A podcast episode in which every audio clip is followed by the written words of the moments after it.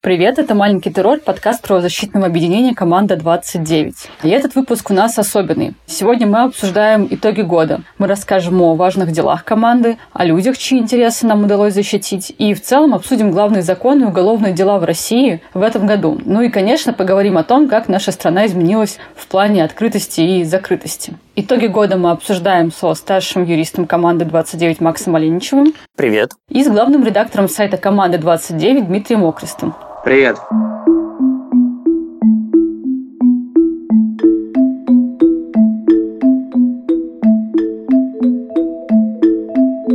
Макс, расскажи, пожалуйста, про дело Менчерепа. Кажется, это было одно из самых важных дел в этом году. Ну и одно из самых интересных за последние пару лет. Дело интересно тем, что в 2017 году к нам обратились местные жители из Кемеровской области, из поселка, потому что они были обеспокоены тем, что будут изымать земли, которые они использовали в течение достаточно долгого времени для своих сельскохозяйственных нужд. Компания частная получила лицензию на разработку угля и планировала прямо с границы поселка начать разработку угля открытым способом, создавать карьер. А Кемеровская область, она поставляет большинство угля вообще от всего производства производства в России, и поэтому в этом регионе достаточно большие проблемы, связанные с загрязнением воздуха, с уничтожением природы, и жители не могут противостоять этим процессам. И а, жители поселка Мечереп, они э, собрались и решили, что не будут допускать разработку угля прямо перед их окнами, и устроили общественную кампанию, целями которой было как раз прекратить разработку этого угля. И одно из направлений деятельности было обращение в суд, обратились к нам в команду 29, и ровно два года назад, в декабре 2017 года, мы обратились с исками в Беловский районный суд в надежде на то, что удастся юридическими способами не допустить разработку карьера в Менчерепе. Когда дело приняли к производству, когда мы приехали в Кемеровскую область, мы зашли только с самолета вместе с Анной Фоминой, еще одним юристом, который вела это дело, мы увидели черный снег, мы почувствовали, каким образом топится углем, и этот запах ни с чем не спутать. Мы увидели карьеры, где горная порода, которая уже выработана, она просто лежала огромными пластами. То есть, на самом деле, это выглядело как некая картинка из фильма «Катастрофы». И когда мы все это увидели, мы поняли, что необходимо бороться, бороться до конца. И в суде мы поддерживали позицию о том, что жители используют эти земельные участки для своих частных нужд, и у государства нет никакой необходимости изымать эти земли. И мы решили протестировать впервые, связанный с угольной промышленностью, как раз баланс частных и публичных интересов. А мы говорили о том, что у государства, да, есть публичный интерес разрабатывать природные ресурсы, но оно не может просто произвольно вмешиваться в частные интересы людей и менять жизнь всего поселка. И и судья нас поддержал. В апреле 2018 года он принял решение в нашу пользу. Это первое решение по угольной отрасли в России, где он сказал о том, что нет никакой государственной нужды в том, что частное предприятие будет разрабатывать уголь под границами поселка. Мы это решение, честно говоря, ожидали, но не думали, что прямо четко так все будет в нем прописано. К сожалению, затем оно было отменено апелляционной инстанцией, но дело вернулось обратно, и Беловский районный суд начал рассматривать дело заново, привлекая практически всех жителей поселка, которые владели земельными паями, это больше 160 человек, к участию в деле. Но параллельно шли другие процессы, и в конце концов Роснедра отозвала лицензию у частной компании, и она утратила право на добычу угля. То есть это история о том, что нельзя сидеть и ждать, когда юристы решат все проблемы, нужно действовать в комплексе, нужно создавать и общественные компании, и юридическая, чтобы составляющая компании была, и только в комплексе действия приводит к результату в той ситуации, в которой мы сейчас живем. Ну, можно назвать, что это такая победа гражданского общества в этом деле?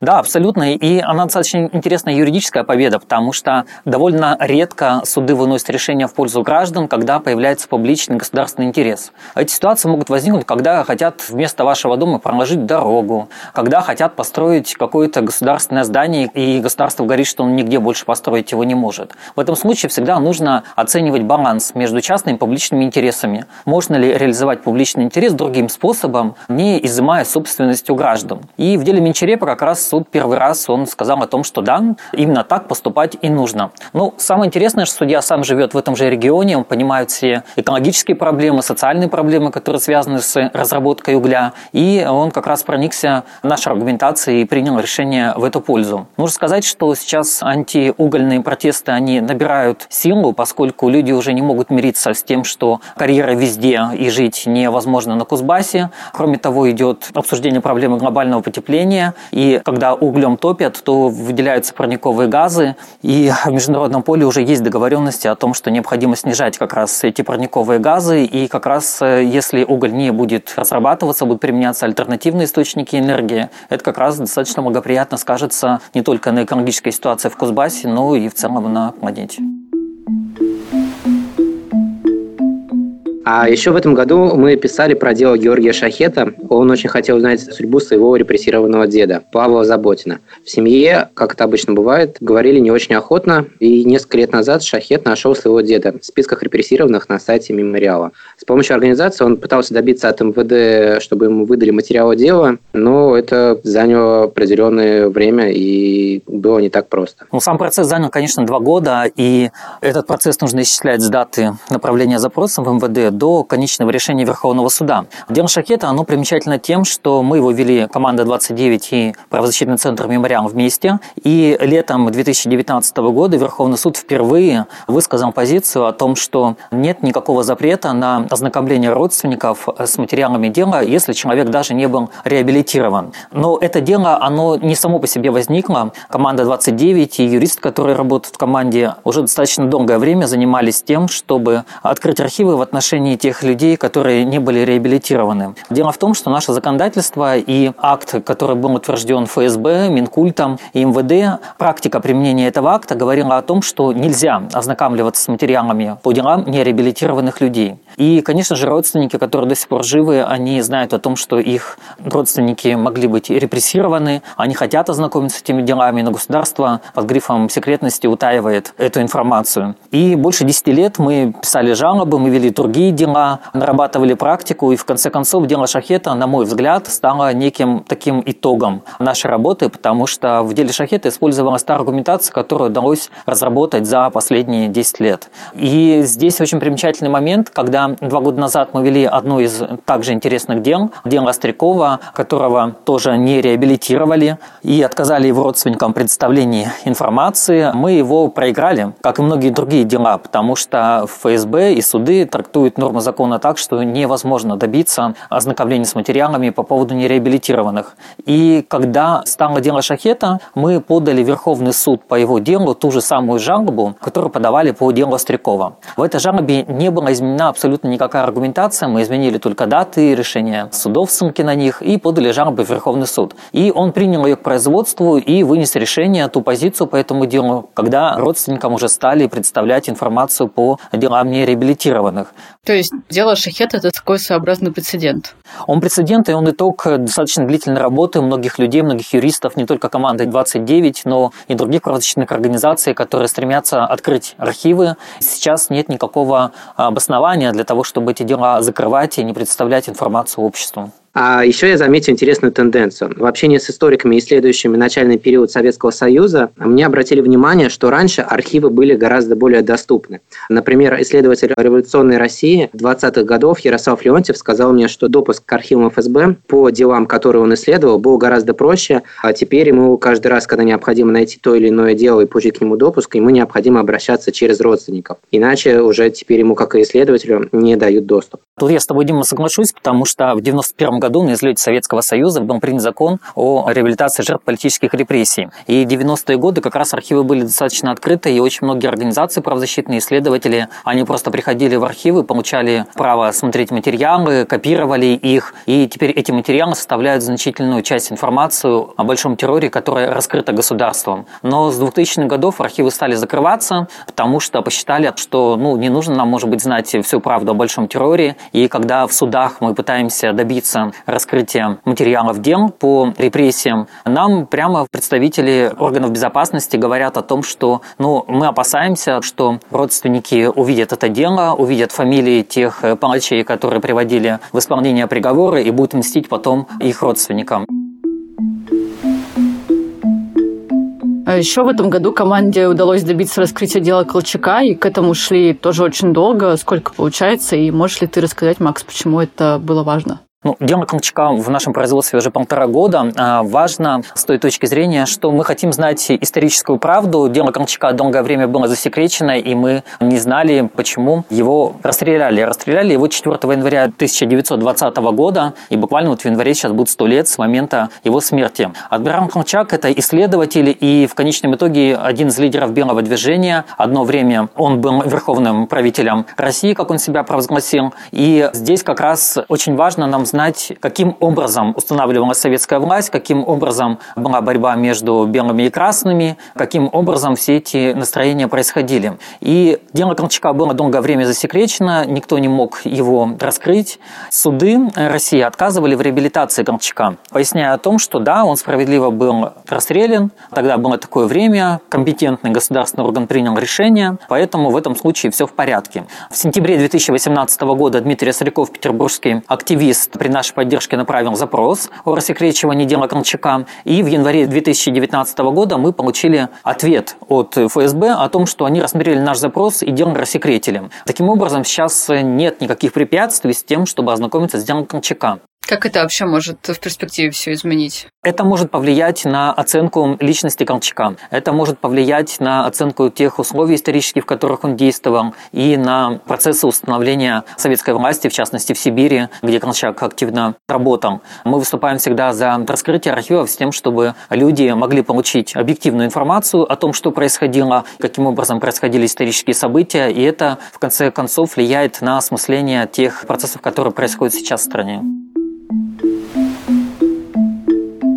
Понятно, что Колчака убили сто лет назад, и это просто исторический факт, который будет интересно расследовать. Но государство все равно пытается все закрыть как в прошлом, так и в настоящем. Например, сейчас можно упомянуть про дело Йохана Сарора. Это правозащитник, который представляет интересы коренных народов Севера. И недавно ему запретили въезд в Россию на целых 50 лет. При этом у него была многократная виза открыта, но, видимо, спецслужбы посчитали, что национальные интересы превыше, а тут есть какой-то риск для этих якобы интересов. Как ты считаешь, Максим, нет ли здесь тенденции? Тенденция есть, потому что уже последние несколько лет закрывают въезд в Россию для тех людей, которые ставят вопросы прав человека, помогают гражданскому обществу развиваться дальше в тех авторитарных условиях, в которых мы живем. Поэтому ФСБ следит за такими людьми, наблюдает и в конце концов принимает решение о неразрешении въезда в Россию, мотивируя тем, что такие люди угрожают безопасности России. Всегда возникает вопрос, чем же эти люди угрожают безопасности, потому что мы, допустим, за 2019 год можем отследить отследить несколько случаев, когда ФСБ применяла эту технологию. И это дело Йохана Сарора, независимого эксперта ООН, который на протяжении многих лет помогал организациям коренных народов России доносить информацию о соблюдении их прав до механизмов ООН. Проводил семинары и достаточно хорошо коммуницировал с местными властями.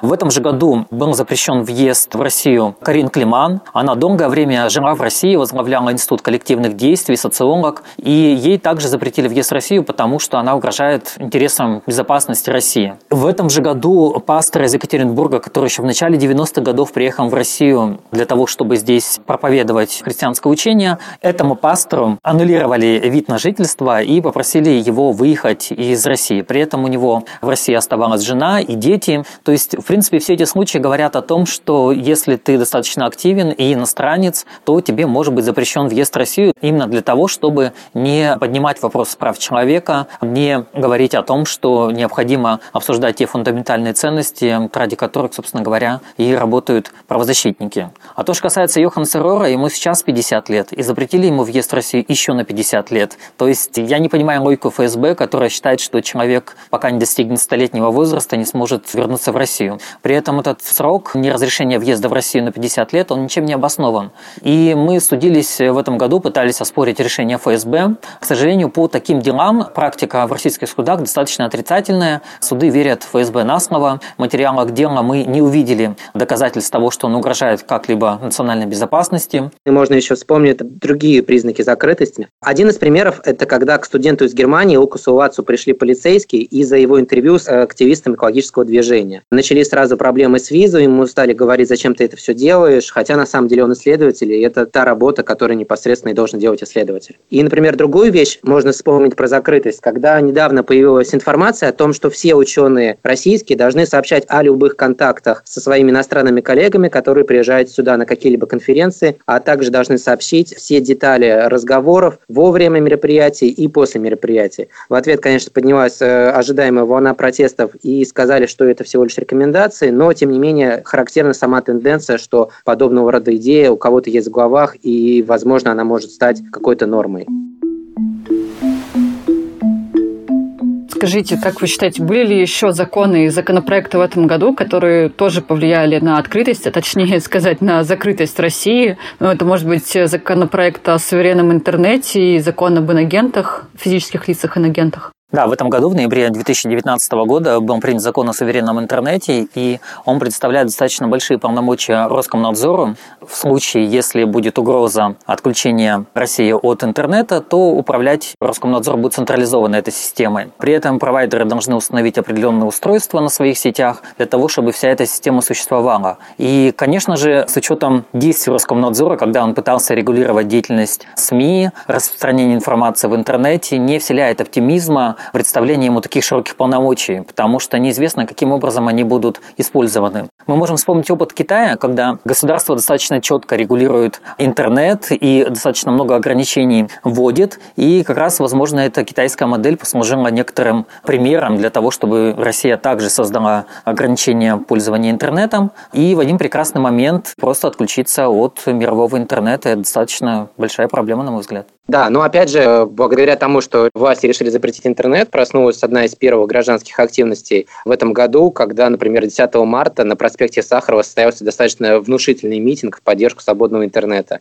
Я могу добавить, что государство еще не научилось регулировать четко интернет, потому что те технологии, которые они используют, они достаточно, на мой взгляд, возможно, устарелые. Но, с другой стороны, интернет – это свободное пространство, и все зарегулировать невозможно. Всегда будут создаваться какие-то сервисы и возможности для того, чтобы обойти те же самые блокировки, либо каким-то другим образом пользоваться интернетом. И, возможно, в будущем еще какие-то механизмы появятся, которые люди смогут использовать. Давайте обсудим закон о физических лицах и агентах, потому что он кажется максимально тревожным, и тоже вокруг него было много шума. Сейчас, мне кажется, многим людям стало более стрёмно репостить медиа, которые попадают под все эти категории иноагентов и так далее. Поэтому я неоднократно слышал от знакомых, которые делают паблики ВКонтакте, что лишний раз им уже не хочется попадать в зону риска и публиковать интересную, как им кажется, информацию например, сайта Радио Свободы. Ну, в общем, это получается создание такой внутренней цензуры, самоцензуры для людей. Ну да, да, да. В этом году приняли закон о физлицах иностранных агентов. Это достаточно странный, на мой взгляд, закон. Он вступает в силу 1 февраля 2020 года. И по нему государство может объявить иностранным агентом фактически любого гражданина, либо иностранца, либо лица без гражданства, если соблюдаются два критерия. Первый критерий – это то, что человек распространяет информацию, которая создана СМИ иностранными агентами. Таких СМИ иностранных агентов, включенных государством в реестр 10, это Радио Свобода и ее проекты, их всего 9, и Голос Америки. При этом человек может не распространять эту информацию, но участвовать, допустим, в ее создании. Может давать интервью, может представлять какую-либо информацию. Тогда в этом случае первый критерий тоже будет соблюден. А второй критерий – это получение любого иностранного финансирования. И при этом неважно, откуда эти иностранные деньги придут. Они могут прийти от российской организации, которая в свою очередь получила деньги из иностранного источника, и при этом по российскому закону это все равно будет считаться иностранными деньгами. Достаточно сложно говорить о том, что люди вообще не получают иностранных денег, потому что мировая экономика устроена таким образом, что финансовые потоки, они постоянно движутся, и невозможно сказать, что данный источник денег был только российским. Поэтому иностранным агентом может стать фактически любой, кто проживает в России. И сам статус иностранного агента, он накладывает ряд ограничений. На мой взгляд, государство пытается контролировать всех и вся, но с учетом тех процессов, которые происходят в обществе, когда не все согласны с нарушением прав человека и готовы бороться за свои права, государство просто хочет создать еще один репрессивный механизм для того, чтобы люди активно не выступали в защиту своих прав. Такого закона нет вообще нигде больше, кроме России. Мы, как обычно, уникальны, и поэтому в случае, если этот закон начнет действовать и будут передаваться дела в Европейский суд по правам человека, то этот закон в конце концов уже должен будет отменен, потому что с точки зрения европейских ценностей Россия обязалась их соблюдать, этот закон не вписывается вообще ни в какие рамки. Ну вот и про инагентов мне хотелось бы еще напомнить, что сейчас Международное просветительское общество «Мемориал» уже получило штрафов более чем на 2 миллиона рублей за нарушение закона об инагентах, в частности, потому что у «Мемориала» не было маркировки иностранного агента на сайте и в соцсетях. Но это, конечно, абсолютно какой-то Слушай, по-моему, у них был, извини, я тебя перебью, но вот я читал в ведомостях буквально сегодня, на сайте как раз было, в соцсетях, по-моему, у них не было. Мемориал сейчас активно собирает деньги, и поэтому обращаемся ко всем, кто слушает этот эпизод. Мемориал нужно поддержать, потому что это, конечно, абсолютно какие-то варварские штрафы, и совершенно точно понятно, что дальше их будут штрафовать тоже. Ну, просто их хотят обанкротить, и все. Я думаю, это логично с точки зрения того, что додавить финансово. Недавно как раз фонд «Правовая инициатива» признали иностранным агентом за интервью ее руководителя. Единственное, что это интервью полностью фейковое. То есть на каком-то сайте «Однонефти» разместили интервью с человеком, который не говорю ни с каким журналистом. На самом сайте не указано ни одного фамилии журналиста. Тем не менее, Минюст быстро этот сайт нашел, сразу распознал в нем Крамову, и в итоге они попали в список. Сейчас они, конечно, пытаются оспорить, но, тем не менее, проблемы уже гарантированы, по крайней мере, хотя бы в том, что это оттягивает часть ресурсов на решение этой проблемы. Этот закон об иностранных агентах, он применяется достаточно произвольно, и никто не может быть застрахован от его применения. Сама практика применения закона об НКО иностранных агентов за 7 лет, она научила Минюст действовать определенными способами. И сейчас эта практика, видимо, будет применяться и при реализации закона о физлицах иностранных агентах. Достаточно много общественных деятелей распространяли информацию ВКонтакте, в Фейсбуке, в Твиттере, и впоследствии это становилось тем, что те организации, в которых они состояли, признавали иностранными агентами. И суды не воспринимали аргументацию о том, что это их личное мнение, это не мнение организации. Суды говорили, если вы стоите в организации, значит, организация эту информацию, видимо, и распространяет. Раз вы распространяете, у вас есть иностранные деньги, то все, вы иностранный агент. И вот еще важный момент про закрытость. Одно из главных уголовных дел этого года – это дело Ивана Голунова, и оно во всех смыслах резонансное, просто и потому, какой отклик на него был, и в плане того, что в итоге дело прекратили. Но в итоге в ноябре этого года материалы дела засекретили. С июня по сентябрь я как раз работал в ОВД-инфо, мониторинг политических репрессий и дело Голунова и московский процесс активно освещали. И надо заметить, что именно в тот момент, когда со стороны общественности было действительно большое внимание, когда, например, три ведущих диалога газеты вышли с призывом изучить вопрос Голунова, именно когда упоминание фамилии этого человека стало выше, чем упоминание Путина во время Питерского экономического форума, то произошло, как нам кажется, чудо человека, который не делал наркотики, не производил наркотики, которого в этом обвинили. И не распространял их. И не распространял, да. Оказалось, что, в принципе, все нормально, отстояли. Но, конечно, тут горестный момент, с одной стороны, в том, что это ценой таких усилий, ну, радостный момент, что хотя бы одного человека могли отстоять. В целом, как вот показывает работа и ОВД-инфо, и медиазоны этим летом, именно в тот момент, когда со стороны общества был запрос и внимание по отношению к задержанным, по отношению к арестованным, по отношению к тем, кто попал под процесс, то сроки выходили, можно сказать, позитивные. То есть это либо условный срок был, либо полностью освобождали людей. И с точки зрения общества это воспринималось уже как некоторая победа, потому что условный срок в последнее время всегда воспринимается как, ну, значит, все понимают, что человек не виноват, но суд не может полностью делать так, чтобы их просто отпустили. К сожалению, сейчас мы видим меньшее внимание к следующей партии людей, которые были задержаны по московскому делу, и поэтому уже часть из них получили реальные сроки. К сожалению, об этом люди забывают, то что люди реально получили некоторые по несколько лет. И, например, вот прямо сейчас у Мещанского суда люди собрались по поводу приговора Самаридину Раджабову. Накануне прокурор запросил ему три с половиной года лишения свободы. После записи эпизода стало известно, что Самаридина Раджабова признали виновным, но освободили от наказания и оштрафовали на 100 тысяч рублей. В тот же день еще одного фигуранта московского дела Сергея Суровцева приговорили к двум с половиной годам колонии.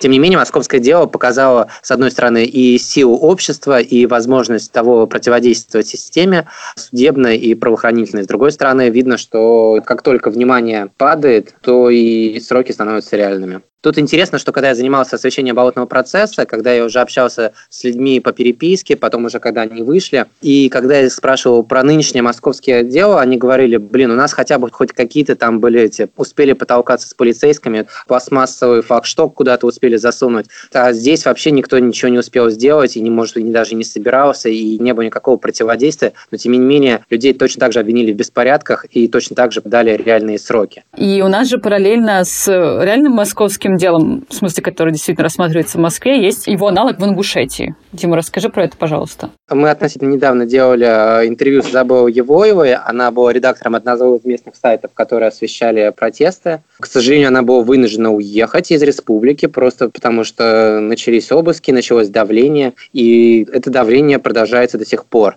И это было параллельно происходило акциям в Шиесе и в Екатеринбурге, когда люди протестовали против храма. Но если, например, в случае с Екатеринбургом появился некий консенсус о том, что храм строить не надо, то в случае с Ингушетией граница с Чечней была отодвинута в сторону Ингушетии, а все, кто против этого протестовали, были подвергнуты так или иначе какому-то прессингу. Ну, и мне, конечно, бы очень хотелось еще напомнить про законопроект о домашнем насилии, точнее о том, что его но этого закона о домашнем насилии у нас пока на момент окончания 2019 года нет. У нас есть пока только версия законопроекта Совета Федерации, который раскритиковали и юристы, и адвокаты, и правозащитники. И не которые... только, еще православные активисты. Но это уже другая история. То есть адвокаты, юристы, правозащитники раскритиковали его с той точки зрения, что этот законопроект – это такого своего рода профанация, потому что никого он не защищает. А православные активисты и 40 сороков и другие ребята, они говорят, что такой закон в России не нужен, а если нужен, то просто не в таком виде, потому что это допускает вмешательство третьих лиц в семью. В общем, мы подробно разбирали этот законопроект в нашем подкасте, в другом эпизоде, и если вам интересно, обязательно послушайте его. У меня такое ощущение, что просто они думают, что нет закона, нет домашнего насилия. Такое ощущение, что они боятся, что вот этой устоявшейся парадигме бьет, значит, любит, скоро придет конец, и поэтому и переживают переживают. Ну, на мой взгляд, сложилась достаточно интересная история, когда, с одной стороны, государство отстаивает традиционные ценности, под которым понимается в том числе патриархальный уклад и все практики, которые связаны с этим. Поэтому как раз, с одной стороны, консервативные люди не хотят никакого закона о защите от домашнего насилия, но, с другой стороны, некоторые деятели государства, они все-таки поддерживают позицию того, что закон нужно принять, и даже Москалькова, наконец, стала защищать права человека и все-таки сказала о том, что необходим закон о домашнем насилии, насилия. Матвиенко, спикер Совета Федерации, также эту идею поддержала. То есть мы видим некий раскол среди разных государственных деятелей в отношении этой проблемы. Действительно, она затрагивает фактически каждого, поэтому это как раз поле для дискуссии есть по этому закону, тогда, когда по некоторым другим вопросам поля для дискуссии у нас уже нет. И давайте в заключение еще напомним про одно из главных дел тоже команды. Это дело Виктора Кудрявцева.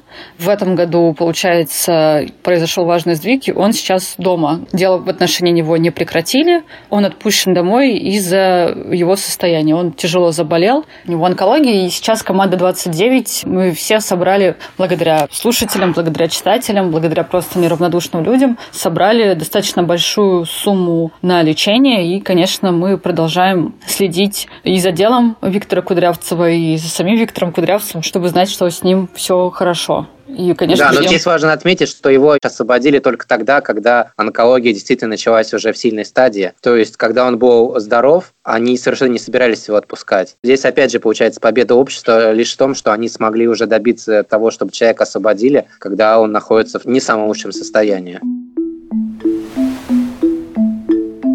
Мне кажется, что следующий Новый год нам даст очередные новые интересные законопроекты, и в этой связи, к сожалению, нам будет о чем писать. Но главное, чтобы люди обращали внимание на все эти вещи, понимали, в чем их интерес, и в чем их интерес как-то эти законопроекты обсуждать, и в случае, если это их интересы затрагивает, то осуждать. Либо как-то их изменять в лучшую сторону, как, например, в случае с проектом о домашнем насилии. Я думаю, что в следующем году ситуация с правами человека будет ухудшаться в России, но у меня есть надежда. Надежда на то, что общественные интересные кампании создаются в защиту прав человека, и в отдельных случаях удается добиваться побед именно за счет того, что совершаются юридически грамотные действия, и информация об этих случаях распространяется достаточно широко. То есть есть все равно те активные люди, которые не мирятся с нарушением прав человека и готовы их отстаивать. И в следующем году, я думаю, что будет некое усиление этой тенденции. Ну вот да, я с Максом согласна. И вообще для меня этот год стал очень важным в плане того, что я увидела, и думаю, очень многие люди увидели, что